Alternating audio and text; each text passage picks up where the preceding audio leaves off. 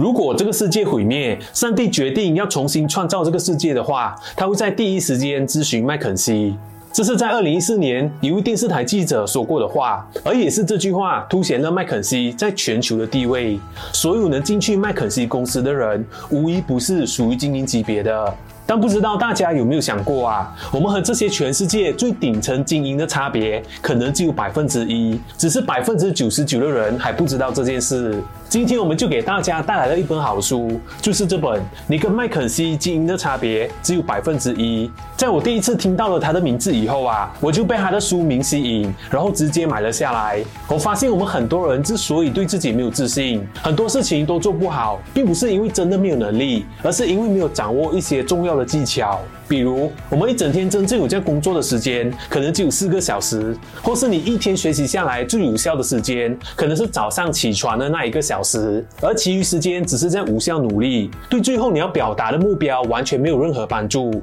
这就是二八法则。在世界上，百分之八十的财富掌握在百分之二十的人手里；在公司里，百分之八十的业绩来源于百分之二十的员工。而我们认为那些重要的事，其实只需要付出些许的努力。我们就能够轻易达到，而我们要做的是知道这百分之二十到底是什么，就可以用它来完成我们生命中百分之八十的事。而这也是麦肯锡那些精英掌握的最重要的技巧。今天我将会分享六个麦肯锡里的精英们都在运用的技巧，让你也能从此成为那百分之一。你好，我是 Will。如果你是第一次来到这个频道，欢迎你先订阅我们，并打开旁边的小铃铛。我每个礼拜都会免费分享富人圈里的资讯，让你十分钟就能快速吸收财商思维，学会富人行为模式。就算你再忙，也能跟上有钱人脚步，确保你不会落后于别人。这本书的作者叫做户总龙将，在庆应大学毕业后，虽然他的英语不太行啊，但还是考进了高盛银行，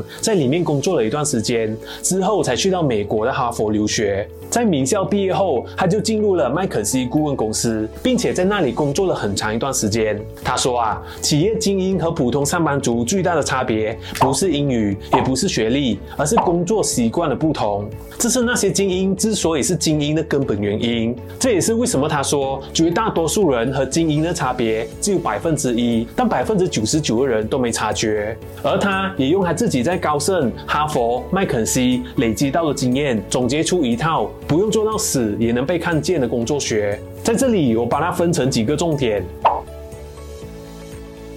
在参加任何会议或是跟人交流的时候，百分之九十九的人一般上都不会抢先发表意见，或者我们一被问到问题就脑袋空白。尤其是我们亚洲人啊，从小就被父母和老师教育，做人要谦虚，要学会礼让。而我们假如说话大声一点，就会被认为是粗鲁、不礼貌，甚至是爱表现。在这样亚洲教育的背景下，我们的大脑都会自动的开启防御机制，为了不让人觉得不礼貌或不谦虚，尽量避免打破大家之间的和和睦，因此绝大部分的人，包括我自己，以前也不习惯争论，也不会直接回答是或不是。我们都不习惯表达清楚自己的立场，但是，一旦过于重视和平相处，反而会让我们不自觉地忽视结果。这也是很多人之所以在职场上容易被忽视的原因啊，甚至还有可能因此成为公司里的透明人，工作再努力也不会得到晋升，或是功课做得再多也拿不下客户。户冢龙将他就说啊，积极表现不等于冲突，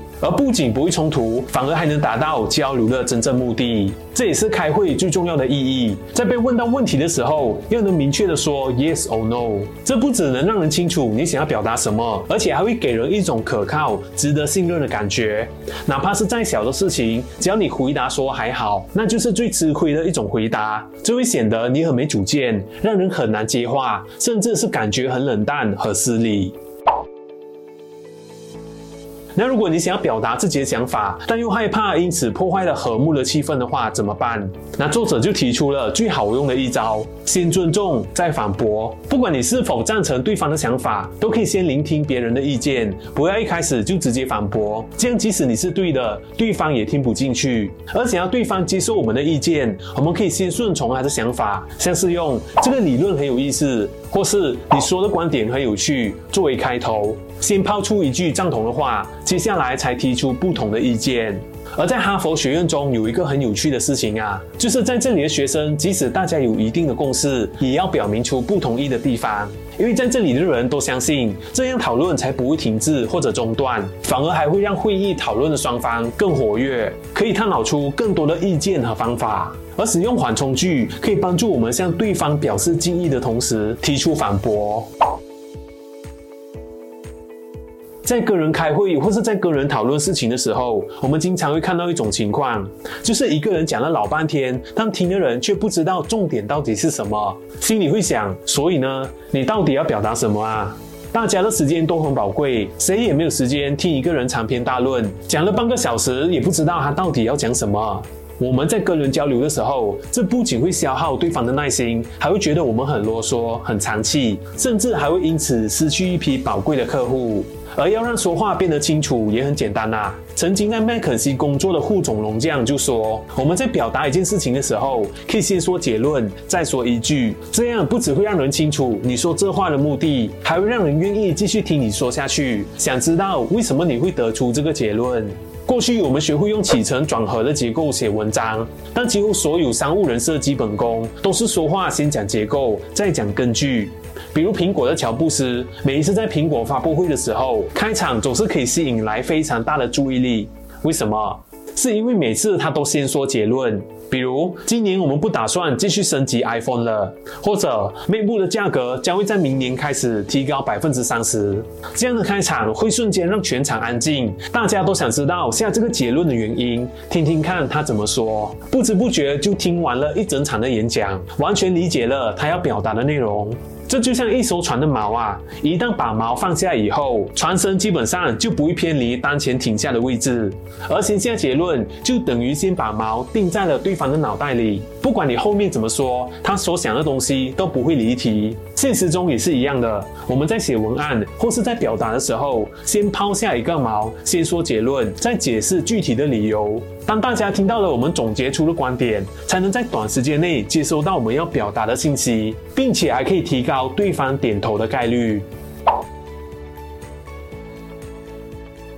你有没有遇过想要说服人，但总是失败的经验呢？这是因为你一直把我觉得挂在嘴边，而那些厉害的人就从来不允许我觉得、我认为这样的字眼出现，因为他们知道，想要说服周围的人，那么语气一定要断定。凡是说出这种带有不确定性的语言，恰恰透露出了自己的不自信。而如果自己不自信，那么是绝对无法成功说服对方的。相对的，他们会用“我相信”来表达自己的看法，这不仅可以很好的取代了不确定性，而且还可以给人带来一种信任感。如果自己的想法或内容真的扎实又可靠，那么就要自信地表达出来。比如普通人在写自己的履历表时，表达方式都是属于被动式的，就像是老师在给自己写评语一样，是站在第三方的角度去写自己的。而在麦肯锡的人都是怎么写履历的？他们通常会以主动语态来表达自己，为的就是给人一种更加正面、积极的印象，并且这种主动语态还有另一个好处啊，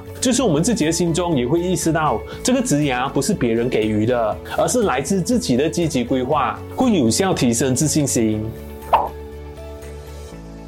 这不管在哪一个国家都一样啊。过去我也是天真的以为，只要有内涵，那么就不需要太过在意外表和包装。我认为，只要是任何注重包装的事物，都是没有内涵的，都不值得我们去关注。但是人是一种视觉动物啊，我们都会选择相信自己看见的东西，不管它是不是对的。总之你看见了，那么它就是对的，就是事实。因为绝大部分人都不具有控制自己大脑的能力，而我们的大脑认知是根据我们过去的经验形成的。比如看到名表、豪车，就会下意识地认为这人的身份不一般啊。虽然我们也知道他的豪车有可能是租的，他的名表有可能花了他全部的积蓄，但我们依然会带着不一样的眼光看他。这就是人大脑里潜意识的认知。所以，内容怎么传达，比传达本身更重要。如果一副整天提心吊胆的模样，会让人联想到这个人是不是对自己的东西不自信，或是这个人是不是想隐瞒自己的某些缺点？所以可以怎么做呢？护总龙将就说道：首先就要留意我们的站姿和视线，不管是在行走还是站在原地跟人谈话，都要抬头挺胸跟人对视。因为人们都会有一种共识，抬头挺胸就等于强大，也会让人觉得可靠，而且眼神要温和，这样才不会激起对方的防备心。更重要的是，讲话的声量要大，口齿清晰，因为音量代表了你这个人的胆量和自信。同样的内容，一个人小声的说出来，和另一个人大声的说出来，所起到的效果是完全不一样的。所以也可以说，你的面试，你跟客户的交谈，你所准备的内容都不是最重要的，最重要的是你的音量如何，是否有展现你的自信，是否有表现出你的可靠和值得信任的感觉。不知道大家有没有这样的经验？有时候我们在跟人对话，当对方讲话的速度比较快，我们就会不自觉地配合对方，也提快了我们自己的讲话速度。但是作者就说啊，每个人讲话的步调都不一致，如果一味的配合对方，那自己很容易就会搞不清楚自己在说什么，甚至忘了自己该说什么，于是我们就变得焦急起来。相反，顾总龙这样建议，在对话的过程中，如果你是倾听的一方，那你可以配合对方的速度听，而在说的时候，应该以自己的节奏说话，这样我们在跟人交流的时候，才可以从容应对，不慌不忙的切换步调。这也是所有演讲大师都掌握了重要技巧。演说家在台上演讲的时候，为什么总是让人感觉非常的有自信，一点都不紧张、不焦急，而且台风非常的好啊？就是因为他们在顺应自己的节奏说话，即使自己节奏很慢也没关系，只要是在自己熟悉的步调上，那就会爆发出自己的气场，让底下的观众不知不觉也适应到自己的节奏当中。而我们在跟人交流的时候，要的就是这种效果。我们要说服对方，要成交他，就要让他进入我们的节奏当中，这样对方才会对我们的印象深刻，才会记住你。所以世界上最好的演讲，不是什么技巧，也不是什么话术，而是演讲者的情绪能量有没有感染到观众，而这种情绪能量就来自于我们的说话节奏。那么以上就是你和麦肯锡精英的六个差别。如果你不是一位擅长说话的人，那我相信以上这六点都可以帮到你。毕竟同样的信息，不同的人说出来是截然不同的感觉。为什么有些人明明就在说这同一句话，可当这些话从其他人口中说出来，他的力量感却总是比你强呢？是因为它的穿透力更强，就像是一个子弹的弹壳，我们的子弹都是一样的，可是我们所用的弹壳却不一样。也因为这个弹壳的不同，导致了我们子弹射出去的穿透力不一样，自然的影响力也完全不一样。而当你掌握了这六个技巧，你就等于拥有了一个穿透力极强的子弹，